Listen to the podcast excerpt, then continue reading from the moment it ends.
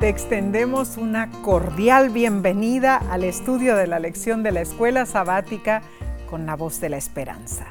Si te has unido a través de la televisión, por las redes sociales o por audio, apreciamos tu compañía. Dios te bendiga.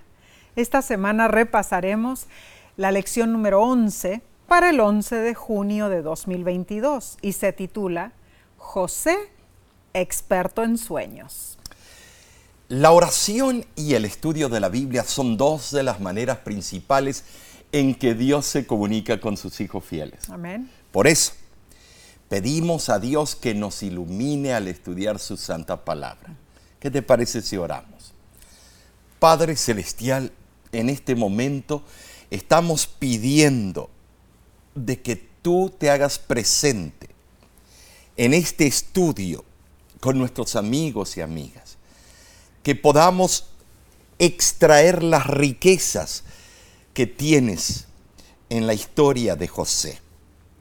Gracias, Padre, por todo lo que tú haces. Y esto lo pedimos y lo agradecemos en el nombre de Cristo Jesús. Amén. Amén. El texto de esta semana se encuentra en Génesis capítulo 37 versículo 19. Y dijeron el uno al otro, he aquí viene el soñador. Tremendo, ¿no? Oh, ya usando cinismo.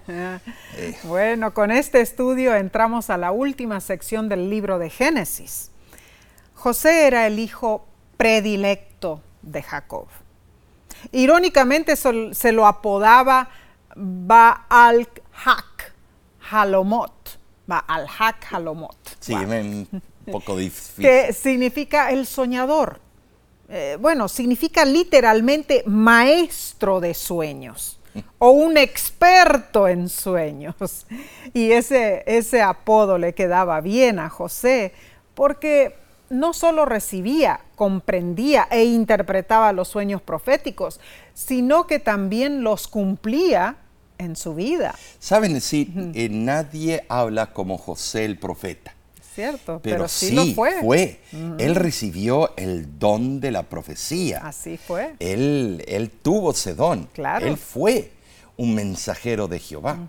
La historia de José comienza con sus primeros sueños en Canaán y termina con su muerte, bueno, en Egipto. Así es. En verdad, José ocupa más espacio en el libro de Génesis que cualquier otro mm. patriarca. Aunque él era solo uno de los hijos de Jacob, Génesis lo presenta como una, un gran patriarca, así como Abraham, Isaac y Jacob. Y de verdad que sí lo fue. Claro que de qué carácter y temple. Mm. José es un ejemplo de fortitud, paciencia y gran valor moral, Nesí. Mm, muy cierto. Debemos sincerarnos, Nesí, ¿sabes? En este momento, de todos los grandes hombres del Génesis, este fue uno que no tenía un bagaje o valijas o maletas escondidas en su pasado. Este fue íntegro, no fue un mujeriego, adúltero, no fue un tramposo, asesino, no, fue ejemplar su vida. Podríamos decir que José no tenía un esqueleto oculto en su armario, no, no, fue asesino ni adúltero, por supuesto, pero eh, tampoco fue ladrón ni despótico cuando él tenía el poder en sus manos, sí. A diferencia de los otros patriarcas que a menudo tropezaron y se comportaron mal, José permaneció, además de puro, Nesí, compasivo. Así como el profeta Daniel, José fue un hombre sabio y también un profeta. Ah, porque no se habla del profeta José. Y sí fue. En el reino de Egipto fue inteligente y se comportó como eh, con ingenio, encontrando soluciones adecuadas a los problemas de la política y la economía. Pero José también fue un profeta que recibió revelaciones de Dios. Para mí, José es uno de mis favoritos. Siempre lo fue por su verdadero ejemplo. Bueno, en realidad la historia de José nos trae muchísimas verdades, muchísimas cosas muy interesantes, lecciones valiosísimas para nuestras vidas. Y Omar, tú dices que es tu historia favorita, ¿no es cierto? Bueno, fíjate que para mí también es mi historia favorita. Siempre me encantó leer la historia de José. Recuerdo que cuando vivíamos con mi familia en Montevideo, Uruguay, mis padres nos compraron a mi hermano y a mí la colección de las bellas uh. historias de la Biblia. ¿Recuerdas? Esa colección de 10 libros ilustrados escritos por Arturo Maxwell, especialmente para los niños, ¿no es cierto? Pero servía para...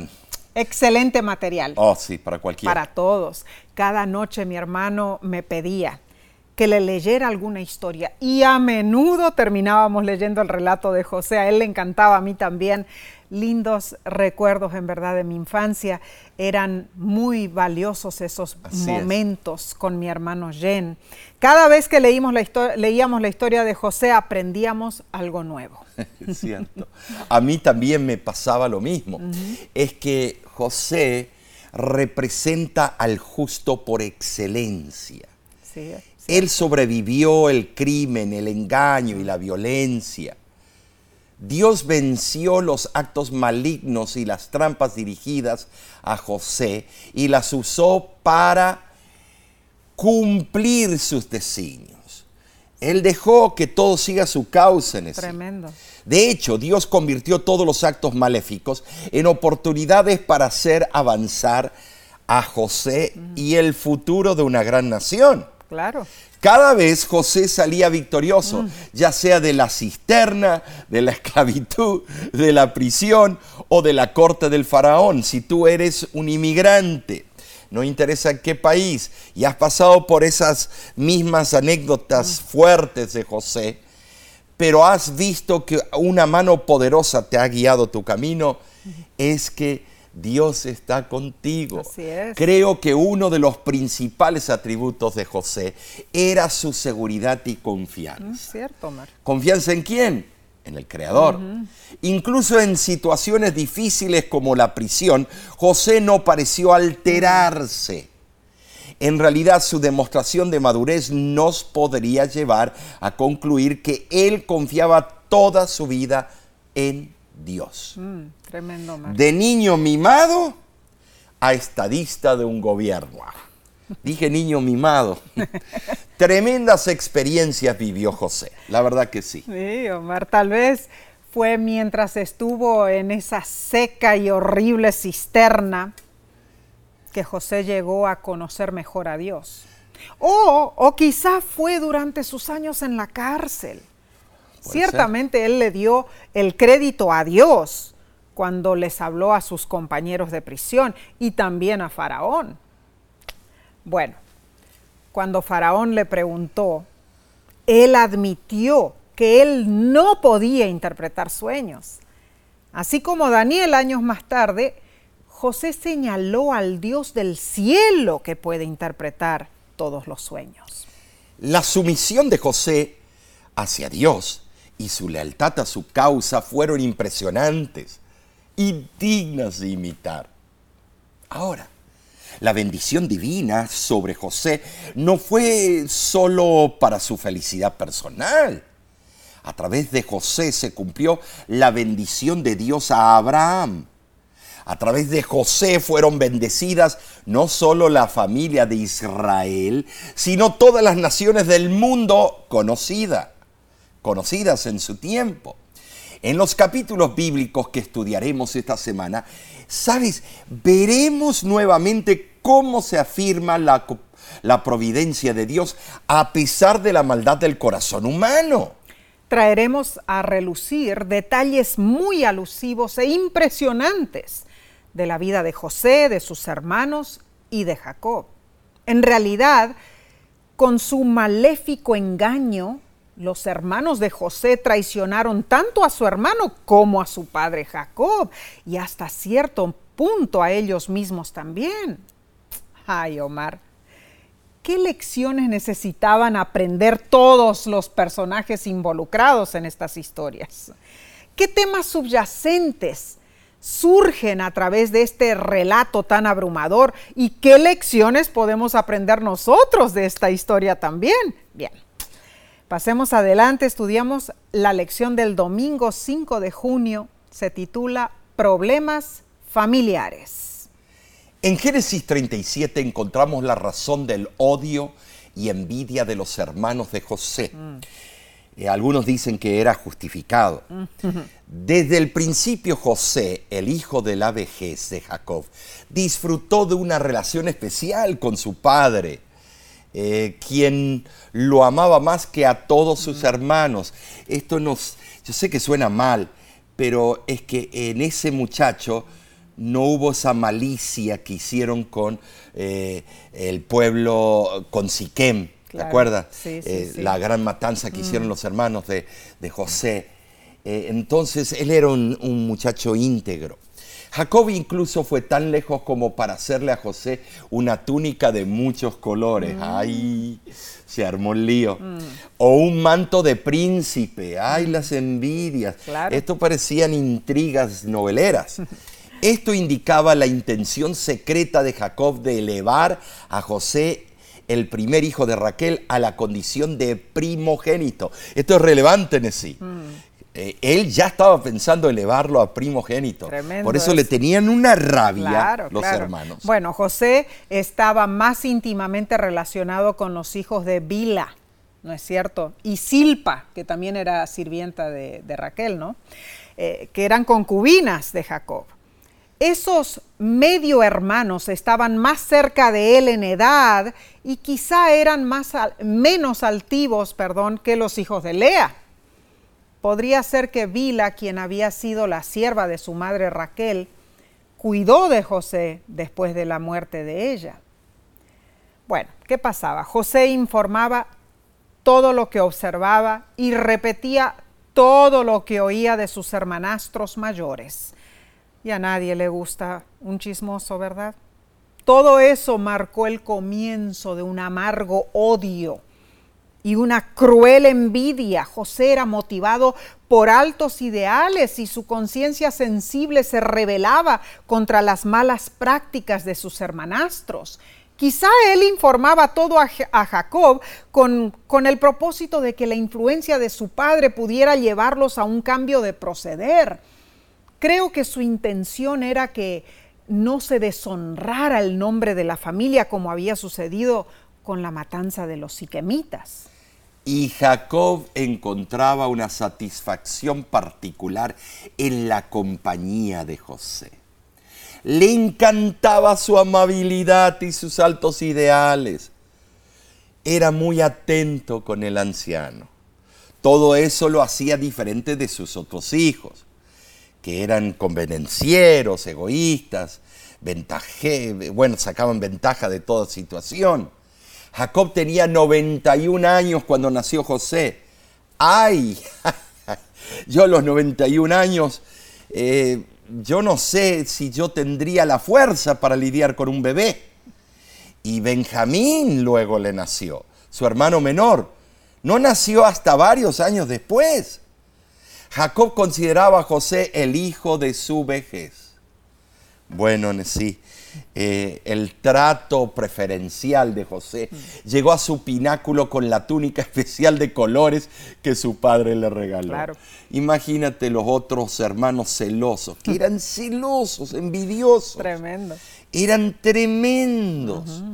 La construcción gramatical hebrea sugiere la idea de que Jacob no solo hizo una túnica para José, sino más bien tenía la costumbre de hacerlo. Eran varias, tal Especialmente para él, todo el tiempo. O sea, que a unos les compraba en la tienda de Goodwill y a este le hacía lo mejor de las mejores tiendas de París. Esa túnica excitó la sospecha que Jacob tenía el propósito de pasar por alto a sus hijos mayores para conferir la primogenitura a José.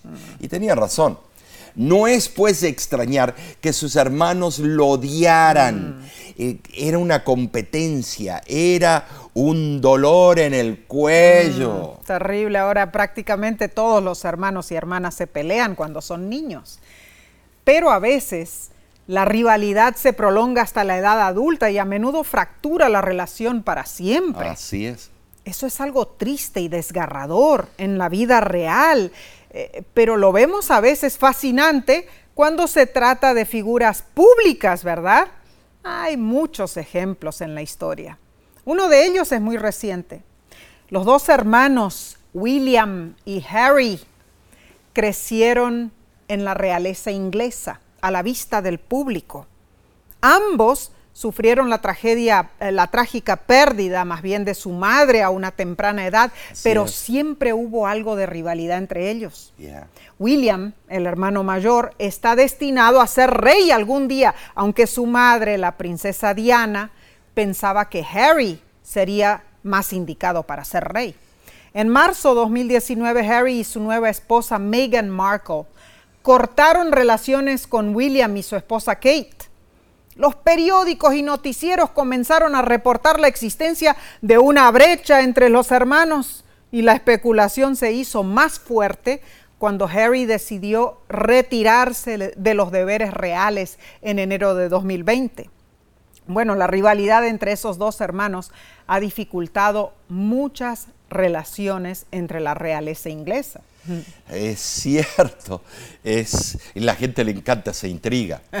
Ahora, en el caso de José, cuando él compartía sus sueños, sugiriendo que Dios lo pondría en una posición más alta que sus hermanos, estos lo odiaban aún más. Imagínate, que venga ese, ese eh, chamaco, ese pibe, ese mocosito, como dicen algunos. Jacob, aunque reprendía a su hijo, guardaba todo en su corazón, mm. meditando y esperando su cumplimiento. Quizá en privado Jacob pensaba que los sueños de José llegarían a ser realidad. Mm, cierto. Ahora, la lección nos invita a leer Mateo 20 del 26 al 27 y nos pregunta, ¿Qué principio crucial se revela aquí y cómo podemos aprender a manifestarlo en nuestras propias vidas? Los versículos registran las palabras de Jesús a sus discípulos. Y dice así, mas entre vosotros no será así, sino que el que quiera hacerse grande entre vosotros será vuestro servidor, y el que quiera ser el primero entre vosotros será vuestro siervo. El orgullo es un pecado que fácilmente nos acosa, es una ambición pecaminosa eh, de superar a los demás en pompa y grandeza. Bueno, para abatir en realidad eh, la vanidad y la ambición del pedido de la madre de los hijos de Zebedeo, Jesús los guió a pensar en sus sufrimientos. Comúnmente los más confiados son los que están menos familiarizados con la cruz. Nada causa más daño entre hermanos que el deseo de grandeza. Debemos cuidarnos de no caer en el error del orgullo y más bien servir que ser servidos. Bueno, Vimos cuán problemática era la familia de José, pero aún ocurren eventos espeluznantes. Los veremos enseguida después de una breve pausa. Volvemos en unos segundos.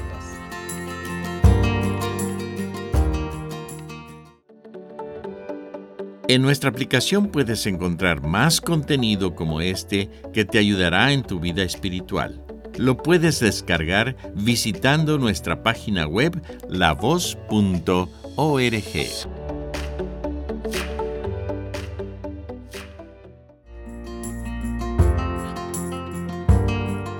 Gracias por acompañarnos a repasar juntos la fascinante historia de José.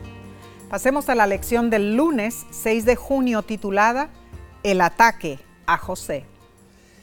Génesis 37 del 12 al 36 narra una secuencia que quizás sea la más vil de la Biblia. Mm, cierto. Ser pariente de alguien quien se odia causa problemas. Mm. Leamos algunos de los versículos comenzando con Génesis 37, 14. Israel le dijo a José, ve ahora, mira cómo están tus hermanos y tráeme la respuesta. Entonces José fue y los halló en Dotán. Cuando ellos lo vieron de lejos, conspiraron contra él. Matémosle y echémosle en una cisterna y diremos, alguna mala bestia lo devoró y veremos qué será de sus sueños. Eh, yo me detengo en esto. Es, es, increíble. ¿Por qué fue tan fácil idear la matanza de su hermano? Porque ya estaban acostumbrados, lo habían hecho antes. Ya es igual que un zorro que mata gallinas. Una vez que un perro o alguien mata gallinas de estos animales, no hay caso, siguen matando. Cuando Rubén oyó esto, lo libró de sus manos y dijo, no, no lo matemos, por favor, echarlo en esta cisterna. ¡Wow! ¡Qué gran hermanazo! ¿eh? Habían asesinado a todos los varones de una ciudad. Matar a, solo un individuo no les parecía un pecado grave. El odio se había desarrollado de tal manera en sí que estaban listos a asesinar a su hermano a sangre fría pero este es el colmo. Horrible, horrible. Ahora, la cisterna en la cual planeaban echar a José era eh, un depósito artificial cavado en la tierra. Las cisternas eran muy numerosas en Palestina. Servían para reservar agua durante el tiempo que no llovía. Había cisternas públicas y también había cisternas privadas. Ahora, todas las cisternas tenían una una apertura para sacar el agua a la superficie. Y a veces las cisternas eh, secas y vacías servían como prisiones. La cisterna donde pusieron a José quizá medía 15 por 8 pies y 12 pies de profundidad, lo que sería más o menos unos 5 por 3 metros y 4 metros de profundidad. Habrá sido horrible estar dentro de esa cisterna oscura. Ahora, Rubén no era perfecto, pero su corazón no era tan duro como el de sus hermanos. Siendo hijo mayor, sintió responsabilidad por su hermano menor y se propuso a salvarlo. Aún así, añadieron insultos a la violencia, desnudaron a José y lo arrojaron bruscamente en la cisterna ay, esto me enfurece a mí. Se me ponen los pelos erizos. Qué, qué, terrible, cómo puede llegar los eh, hermanos a hacer tal cosa. Y el saber que José moriría de hambre y sed satisfizo su carácter vengativo e ignoraron sus clamores lastimeros. Y con sentimiento de euforia e indiferencia, los despiadados hermanos se sentaron a comer como si nada hubiera pasado. Increíble, en verdad. Y el relato que habían propuesto contar a su padre era real, porque Palestina era un país selvático durante el segundo milenio antes de Cristo, y muchos leones, osos y otros animales vagaban por allí. El autor de la lección recalca lo siguiente. Es difícil imaginar el tipo de odio expresado aquí. ¿Cómo pudieron estos jóvenes hacer algo tan cruel? ¿No pensaron en cómo esto afectaría a su padre? Cualquier resentimiento que tendrían hacia Jacob porque él favorecía a José no justificaba hacerle ese daño a uno de sus hijos. El acto era verdaderamente despreciable qué poderosa manifestación de cuán malvados pueden ser los seres humanos. Omar, un corazón inicuo y no regenerado por Cristo puede llevar a cualquier persona a hacer monstruosidades, en verdad. Aún peor, sí. Vendieron a José como esclavo. Ah. Judá vio en la caravana de los ismaelitas un medio de acabar con José sin quitarle la vida. Eso lo eliminaría efectivamente de la competencia por la primogenitura. Ah, claro que sí. ¿Qué cosa? Los hermanos razonaban que José no había hecho nada para incrementar la fortuna de su familia. Él no debía ser heredero de las riquezas que ellos habían producido. La propuesta de Judá fue prontamente aceptada por todos los hermanos. Ay, sí. Eso es increíble, Sí hubo un consenso. Terrible. Omar. Y de esa familia disfuncional es que salió una gran nación y el Hijo de Dios vino Ay, a nacer en pero este mundo. hay otro detalle, el precio pagado por José, 20 piezas o ciclos de plata. Y se lo vendieron, Nesí, a una raza que también era descendiente de Abraham. Oh, tremendo. Bueno, esas 20 piezas o ciclos de plata en realidad eran mucho menos que el precio promedio de un esclavo cualquiera, Omar. De acuerdo a Éxodo 21, 32, el precio solía ser 30 ciclos de plata por un esclavo. Claro.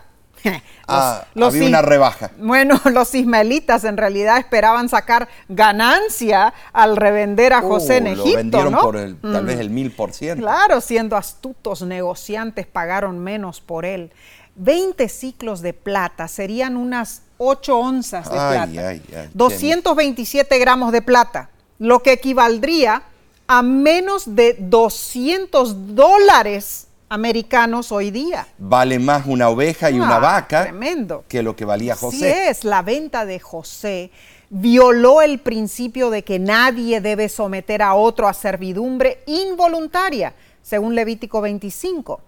Esto demuestra el grado de perversión moral que se había posesionado de los corazones de los hermanos de José. Y, y es cierto, sí, Mm. la venta de José eh, como esclavo es un acto de bajeza. Mm. Es el primer caso de esclavitud registrado en la Biblia, Sí lo ¿sabías? es, sí lo es. Pero la transacción ocurrió en ausencia de Rubén. Mm. Habiendo persuadido a sus hermanos a que arrojaran a José vivo en la cisterna, Rubén se había retirado para que no desconfiaran de sus intenciones de regresarlo a su padre a escondidas. Wow. Al saber lo sucedido, Rubén rasgó sus vestidos, una antigua costumbre que expresaba gran pesar y dolor. Pobrecito, yo creo, ¿no? Porque él, él intentó salvarle la vida. Mm. Las intenciones de Rubén eran loables y su plan bien trazado. sí. Eh, sin embargo, fracasó. Entonces, José sería librado, pero no por Rubén. La escoria sería eliminada de la vida de José mediante el sufrimiento antes de que pudiera disfrutar del honor para el cual el cielo lo destinaba. Muchas veces no entendemos, pero en la providencia de Dios, con frecuencia, la pesadumbre precede a la corona y la aflicción se convierte en la suerte de algunos individuos a fin de que muchos puedan beneficiarse y para que el propósito de Dios pueda finalmente prevalecer. Omar, esto es algo que muchas veces no comprendemos, pero No. sucede en la vida de muchas personas, Así ¿no es es. cierto? Bien, veamos entonces la lección del martes 7 de junio titulada Judá y Tamar. Ay, esto es. Yo, yo he hecho varios sermones sobre esto. Sí, es más, lo cierto. dramatizo porque es una historia relevante. El autor de la lección nos explica la historia de Tamar, que siguió cronológicamente a la venta de José en Egipto y es consistente con el hecho de que Judá acababa de dejar a sus hermanos, lo que indica un desacuerdo entre ellos. Y se fue a emborrachar. Además, el texto transmite la misma lección teológica. Un acto malo se convertiría en un evento positivo vinculado a la salvación. Pero Nesí, por favor, lee el relato bíblico encontrado en Génesis 38. Muy bien, ok. Dice, aconteció en aquel tiempo que Judá se apartó de sus hermanos y se fue a un varón adulamita que se llamaba Ira. Y vio allí Judá la hija de un hombre cananeo. y la tomó y se llegó a ella. Y ella concibió y dio a luz un hijo y llamó su nombre Er. Concibió otra vez y dio a luz un hijo y llamó su nombre Onán. Y volvió a concebir y dio a luz un hijo y, lo llamó, y llamó su nombre Selah. Judá tomó mujer para su primogénito Er, la cual se llamaba Tamar. Y Er fue malo ante los ojos de Jehová y le quitó Jehová la vida. Entonces Judá dijo a Onán, llégate a la mujer de tu hermano y despósate con ella y levanta descendencia a tu hermano. Y sabiendo Onán que la descendencia no había de ser suya, vertía en tierra por no dar descendencia a su hermano. Y desagradó en ojos de Jehová lo que hacía, y a él también le quitó la vida. ¿Te das cuenta, sí Causa y efecto. Eh, era una, eh, eh, eran cada uno más tránfugas que el otro y, los nietos de Jacob se veía que pasaba por la genética toda esa inmundicia. Bueno, este era el hijo, ¿no? Que no quería... El este, hijo de Judá. Claro, de Judá, el nieto de Jacob. Claro. tremendo. Qué tragedia. Y Judá le prometió a Tamar su tercer hijo. Oh. Pero debía esperar porque era muy pequeño mm. para casarse. Bueno. Pero pasó el tiempo, Judá enviudó y olvidó su promesa. Mm. A propósito, Tamar, desesperada por tener hijos, decidió prostituirse para que Judá cumpliera lo que había prometido. Esto es una novela. Un acto de desesperación. Eh, esto, los canales de televisión podrían hacer una flor de novela. Mm. Ahora, Judá no la reconoció. Mm. Ella traía velo y parecía una ramera de la ciudad. Mm. Para pagarle, prometió enviarle una cabra de su rebaño. Pero Tamar exigió que le entregara su sello, su cordón y su bastón. Tres cosas. Como ¿eh? garantía de pago. Ah. El sistema que usan muchos prestamistas. Sí, cierto. Con ese arreglo finalmente tuvieron intimidad Mm. Luego Judá regresó a sus tiendas y Tamar se fue de la escena del crimen, dejando su ajuar de prostituta y nuevamente pasando a ser una viuda respetable. Mm, ¿Sabes? Sí, eh, era considerado en las leyes levíticas incesto. Mm, claro que sí. Judá quizás se levantó a la mañana siguiente con una resaca terrible, me imagino, ¿no? pero se aseguró que Ira, su amigo de fiestas, le pagara a la supuesta prostituta. Él no se iba a exponer a ser objeto de murmuraciones. Judá debía preservar su buen nombre. Uh, tremendo nombre. Era hijo de Jacob, nieto de Isaac, bisnieto de Abraham. Pertenecía a una familia consagrada a Dios. Y muy ejemplar, parece ser. Hermanos, ¿cuántas veces hemos hecho algo parecido? El pretender ser santos cuando Dios conoce nuestras vidas y nuestros corazones. Eso no tiene sentido porque Dios todo lo ve. ¿Acaso tú pretendes vivir una vida similar a la de Judá? ¿Una vida de hipocresía? Pero ¿a dónde podrías esconderte de Dios? No te puedes esconder de Dios. No. Esto fue terrible, un acto de incesto y la pena era eh, ser quemada la persona. Los dos tenían que ser quemados. Bien dice Job 34, 21. Porque sus ojos están sobre los caminos del hombre y ve todos sus pasos. Nada podemos esconder de Dios resultó del encuentro íntimo que Tamar quedó embarazada con gemelos, igual que eh, tú sabes.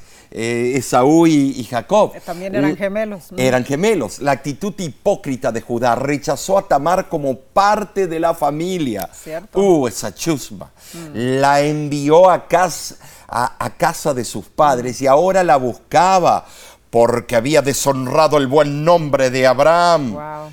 Pero ¿qué, Estaba embarazada. ¿qué, se creía este hombre?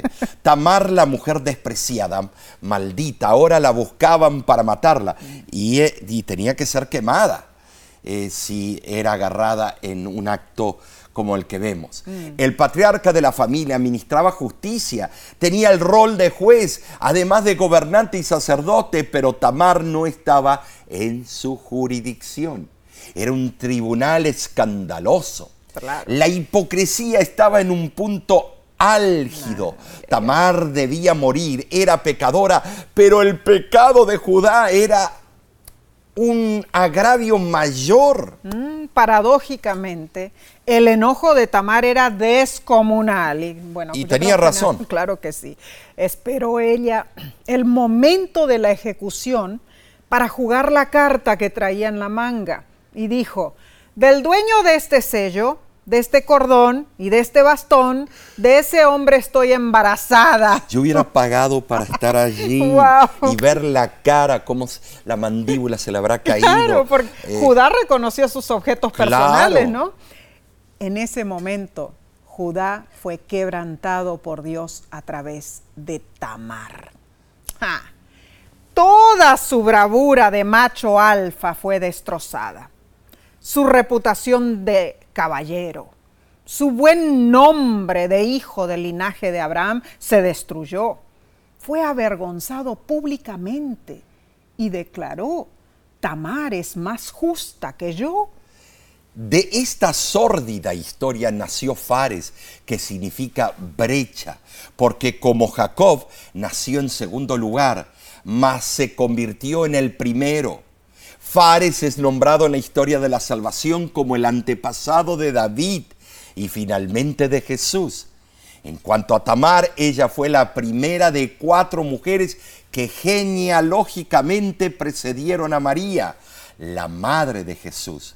Tamar fue seguida por Raab, Ruth y la esposa de Urias. Una lección que podemos sacar de esta historia es que así como Dios salvó a Tamar, transformando el mal en bien por su misericordia, así salva a sus hijos a través de Cristo Jesús. El desatinado encuentro sexual entre Judá y Tamar no solo culminó en la redención de la esterilidad de Tamar, sino que también produjo el antepasado de David y del Mesías de Israel, el Salvador del mundo. Bien, pausamos ahora por unos pocos segundos, pero volvemos enseguida. No te vayas.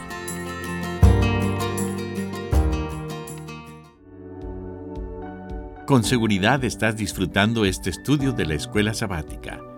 Te invitamos a buscarlo en formato de video por nuestro canal de YouTube. Lo puedes encontrar en youtube.com diagonal La Voz de la Esperanza.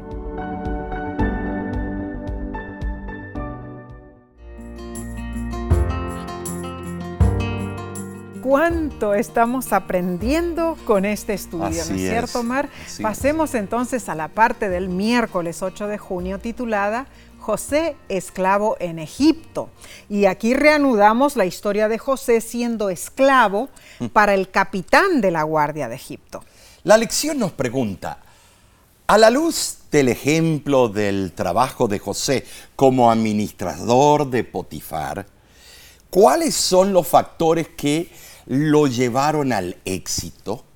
José estaba en un país extranjero y casi todos nos podemos, eh, eh, podemos comprenderlo, ¿no es cierto? Él estaba destituido de ser hijo favorito y rico. Mm. Aún era esclavo, una lengua diferente también. Pero Jehová estaba a su lado para bendecir y prosperar la obra de sus manos. Así es es el designio de Dios que los hombres mundanos sean atraídos por la diligencia y la solicitud manifestadas por los fieles hijos de Dios para aprender lecciones valiosas eh, de ellos. Muy cierto. La confianza de Potifar en José brotó al observar las bendiciones del Dios de José sobre sus propiedades o sea que el, jefe estaba siendo bendecido a causa de José. Y le entregó el manejo de todos sus asuntos. Cosa seria esa en sí. Ahora, José era atento, diligente y concienzudo en la realización de sus deberes y era fiel y consagrado a los intereses de su amo. En verdad, el éxito raras veces acompaña al negligente o al falto de principios. Por eso, Nesí, José sabía que Jehová velaba sobre él y se alegraba de que sus fieles servicios fueran apreciados por su amo terrenal.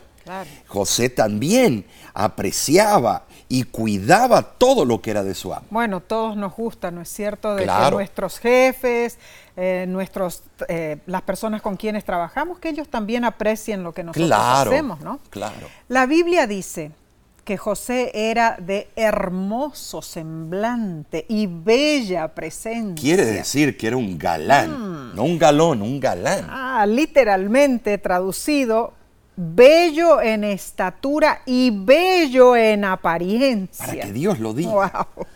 Bueno, no sé si lo había sacado de Jacob, ¿no? Pero, o tal vez de... No, en la esposa. José debe haber heredado eso de su madre, Raquel, para quien se usaron las mismitas palabras en el hebreo. No hay duda de que la mención de su apariencia es anticipo del episodio que siguió a la historia de José. En el momento de crisis, la integridad de José resaltó en agudo contraste con la de sus hermanos. ¿Qué habría hecho Rubén o Judá en esas circunstancias? Con razón, Jacob favorecía a José y Potifar depositaba su confianza en él. Ahora, la esposa de Potifar era astuta, seductora y manipuladora. Ay, Omar. En lo personal. Y conocemos algunas así. Eh, por eso digo, en lo personal, siendo mujer, yo sé que muchas veces, ah, lógicamente, eh, nosotras cuando queremos, tenemos un poder de convencimiento impresionante. Vaya que sí. bueno, cuando usamos, cuando usamos ese poder para el bien, grandes bendiciones vienen. Pero cuando lo usamos para el mal, la destrucción es inminente. Si estudiamos los grandes hechos de la historia de este mundo, muchas veces una mujer manipuló el rumbo de los eventos. Casi siempre, sí. Eh, nosotros con puños creemos que podemos ganar una batalla, pero las damas con la sutileza, la inteligencia, mm. eh, usando todo, todo el paquete que son, eh, pueden alcanzar mejores metas que los hombres. Mm, a veces sí. ahora, y esta dama, es cierto, era coquetísima constantemente le habrá insinuado a José, ven para acá, chiquito, chulo, que yo te haré feliz. Lo más probable, al ver que sus coqueterías no funcionaban, le dijo, o te acuestas conmigo, o yo le diré a mi esposo que me trataste de violar. Wow. Es tremendo. Eh, que Judá hubiera no aceptado esta, esta oportunidad mm. cuando hizo lo que hizo con Tamar. Por favor, mm. este muchacho tenía integridad, pero el resto de los hermanos, quién sabe. Es como una novela que podríamos llamar Pasión de buitres, ¿no es cierto? Qué, bárbaro. Qué, qué, bárbaro. Ah, pero José sabía de la naturaleza del pecado. Mm. Él sabía que acostarse con la esposa de su amo era pecar no solo contra Potifar, mm. era pecar contra Dios. Muy cierto. Patriarcas y profetas dice lo siguiente. La respuesta de José revela el poder de los principios religiosos. No quiso traicionar la confianza de su amo terrenal. Sería fiel a su amo celestial. Bajo el ojo escudriñador de Dios y de los santos ángeles, muchos se toman libertades de las que no se harían culpables en presencia de sus semejantes. Pero José pensó primeramente en Dios. ¿Cómo pues haría yo este gran mal y pecaría contra Dios? dijo él. Notemos que al inventar el cuento ficticio a los siervos de la casa, la esposa de Potifar habló de su esposo en tercera persona. No tenía respeto. Nos ha traído un hebreo, dijo ella. Sí. Esto muestra cuán poco respeto tenía ella por él y resalta su carácter ordinario, desenfrenado, bajo. claro que sí. Suele existir en la, nat- en la naturaleza humana la debilidad de echar la culpa a otros por las faltas de uno. Al destacar los, los defectos ajenos, sean reales o imaginarios, la persona pretende aparentar ser mejor que otros. Al repetir el cuento a Potifar, la sagaz esposa indirectamente le echó la culpa a él por la supuesta afrenta. Ahora, en los escritos del teólogo griego Diodoro, el castigo por inducir al adulterio era mil golpes en la planta de los pies y la punición por la violación de una mujer libre era aún más severo. Ay, Omar, mil golpes en la planta de los pies. Oh, es la muerte eso. Un dolor in- insoportable. Sí, eso. se desangra. Oh, entonces, la lenidad de Potifar reflejó su confianza en la integridad de José, pero debía castigarlo. Para salvar cara. Mm, y mandó a José a la cárcel. La lección, sabes, sí menciona que José experimentó entonces lo que todos hemos experimentado, el sentido de abandono de Dios, aunque incluso en ese momento difícil el Señor estaba con José. Eventualmente Dios impactó la relación de José con el oficial de la prisión. Así fue. También allí el Señor lo bendijo. Obviamente José era un hombre dotado y a pesar de que enfrentaba circunstancias terribles, él buscaba la mejor de cada, lo mejor de cada situación. Cierto, lo intentaba. ¿no? Sin embargo, cualquiera, cualesquiera que hayan sido sus dones, fue Dios quien lo llevó al éxito. Solo Dios. Solo Dios. Así es. Génesis 39, 23 lo corrobora. No necesitaba atender el jefe de la cárcel cosa alguna de las que estaban al cuidado de José, porque Jehová estaba con José y lo que él hacía, Jehová lo prosperaba. Qué importante es que todos los que tienen talentos, todos los que tienen éxito, recuerden que todas esas bendiciones vienen de Dios. ¿no es Así es, cierto? así. Vayamos entonces al estudio del jueves 9 de junio titulado Los sueños de Faraón. Imagínate que el presidente de tu nación empieza a tener sueños y quiere que se los interprete. Oh, va a haber cada fraude. y de repente Dios te dice, tú vas a ir al presidente de tu nación y decirle que tú puedes interpretarle el sueño. Ay, ay, ay. Bueno. José fue puesto como jefe de los prisioneros y dos de ellos habían sido el copero y el panadero del, de Fa- Faraón. Así era. La lección invita a leer Génesis 40 del 1 en adelante hasta el capítulo 41, versículo 36. Lo puedes hacer eh, de tarea. Léelo en tu tiempo personal de devoción. Y nos pregunta, ¿cómo se relacionan los sueños de, de Faraón con los sueños del copero y del pan- panadero? Sabes, los exoficiales del Faraón estaban turbados porque no podían entender sus, sus sueños. ¿Y por qué? No había intérprete para ellos. No había internet tampoco, No, no había. ni Google. No. José interpretó sus respectivos sueños. Así fue. En forma paralela, Faraón también tuvo dos sueños y nadie los podía interpretar. Wow. Fue entonces que el copero providencialmente recordó a José y lo recomendó a Faraón. Muy cierto. Lo trajeron a la corte real. Al igual que los sueños de los oficiales, los sueños del faraón muestran paralelos de simbolismo. Cierto. ¿Por qué digo esto?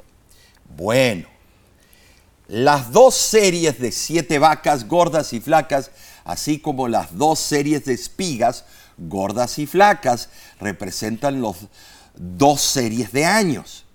Siete años buenos y siete años malos.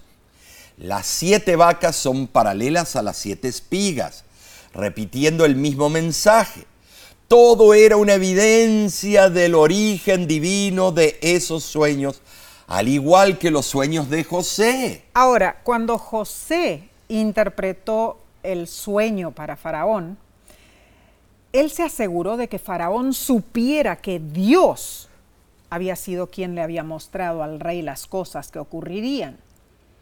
Parece que Faraón captó el mensaje porque cuando decidió nombrar a alguien para que estuviera a cargo sobre toda la tierra, su argumento fue, Dios te ha hecho saber todo esto. No hay entendido ni sabio como tú. Tú estarás sobre mi casa y por tu palabra se gobernará todo mi pueblo. Solamente en el trono seré yo mayor que tú. Génesis 41, versículos 39 y 40. Qué impresionante. De la cárcel a ser segundo eh, en el reino, eso es increíble por la providencia de Dios, José llegó a ser gobernante de la casa de Potifar, luego gobernante de la prisión y ahora gobernante de todo Egipto. Esta historia eficazmente muestra cómo incluso en medio de circunstancias que parecen terribles, Dios revela su inmensurable gracia y también poder. Gloria a Dios por esto. Amén y amén. Y la pluma inspirada concluye en cuanto al éxito de José y dice, en su niñez a José se le había enseñado a amar y temer de Dios. Mientras era pastorcillo y cuidaba los rebaños de su padre, la vida pura y sencilla de José había favorecido el desarrollo de las facultades físicas y mentales. Por la comunión con Dios mediante la naturaleza, obtuvo fuerza mental y firmeza de principios cuando se produjo la crisis de su vida, durante el viaje terrible que hizo desde el hogar de su niñez en Canaán a la esclavitud que le esperaba en Egipto, José recordó al Dios de su padre, recordó las lecciones aprendidas en su niñez y su alma se conmovió cuando hizo la resolución de ser fiel y conducirse siempre como corresponde a un súbdito del Rey del cielo. Ay, Omar, esta cita en realidad eh, capta la esencia de la historia de, e-, José. Es, impresionante. La verdad, en José podemos ver, usar como un punto de referencia para cuando lleguen las vicisitudes de la vida, los grandes problemas. Tenemos a alguien que pasó por todo eso y tal vez más. Y cómo él buscó su apoyo en Dios. Mm. A través del ejemplo de José Nesí podemos aprender a confiar en Dios y aferrarnos a sus promesas hasta cuando los eventos no parecen providenciales y aunque pareciera que Dios guarda silencio. Sí, eso. La lección de esta semana tocó en forma emotiva muchas teclas personales en nuestra vida, ¿no es cierto? Muy cierto. Primero, Vimos cómo los, problemas familiares pueden desviarnos de nuestro caminar con Dios y cómo manifestamos rasgos terribles de carácter como lo hicieron los hermanos de José. Cierto. Número dos, Nesí. Luego vimos la jugada sensual y sucia entre Judá y Tamar y cómo ese caso tuvo repercusiones, pero Dios guió todo en su divina gracia y sabiduría. En tercer lugar, Estudiamos los terribles años de José como esclavo en Egipto. Aprendimos cómo él se mantuvo fiel a Dios a pesar de estar rodeado de repulsivas tentaciones y costumbres idolátricas. Y finalmente, estudiamos cómo con la ayuda de Dios José triunfó en Egipto, llegando a ser un gobernador respetado. Ahora, para concluir, te preguntamos, ¿Cómo puedes aprender a confiar en Dios cuando las cosas no salen como las planeaste? Bueno, Testimonios para la Iglesia, tomo 3, nos aconseja lo siguiente, y me gustaría que te percates a lo que dice la pluma inspirada. José hizo frente a diversas experiencias las cuales pusieron a prueba su valor y rectitud hasta lo máximo, pero no se desanimó. Confió en Dios y salieron a relucir el propósito de su corazón y la pureza de sus motivos. El ojo de Dios estaba sobre él, una mano divina lo guiaba. Yo te diría, nunca dudes, hermano, hermana, aunque pases por las peores pruebas, Dios puede guiar tu vida y hacerte vencedor para su gloria y su honra. En realidad, vemos ejemplo tras ejemplo de la vida de José que nos ayuda a nosotros en detalles específicos también cuando enfrentamos situaciones parecidas o iguales a las de José. Podemos ser fieles hijos de Dios en todo momento. Qué hermoso, Mar. Alabado sea Dios por esta lección tan preciosa. Y sabes, la semana que viene tendremos otro estudio maravilloso. Te invitamos a acompañarnos una vez más. Repasaremos la lección titulada José príncipe de Egipto. Y no olvides compartir estos estudios con tus familiares, con tus amigos. Suscríbete eh, en nuestro canal de YouTube o míranos en las otras plataformas. Por ahora nos despedimos. Y deseamos que Dios te bendiga y te guarde. Es nuestra oración verte de nuevo en las próximas programaciones de La Voz de la Esperanza. Así es. ¿Y cómo pueden hacer para saber las noticias de La Voz? Bueno, pueden entrar a nuestra página de internet lavoz.org o escribirnos también a info.lavoz.org. Que Dios te bendiga, ¿no es cierto? que sí, será hasta la próxima semana. Hasta luego.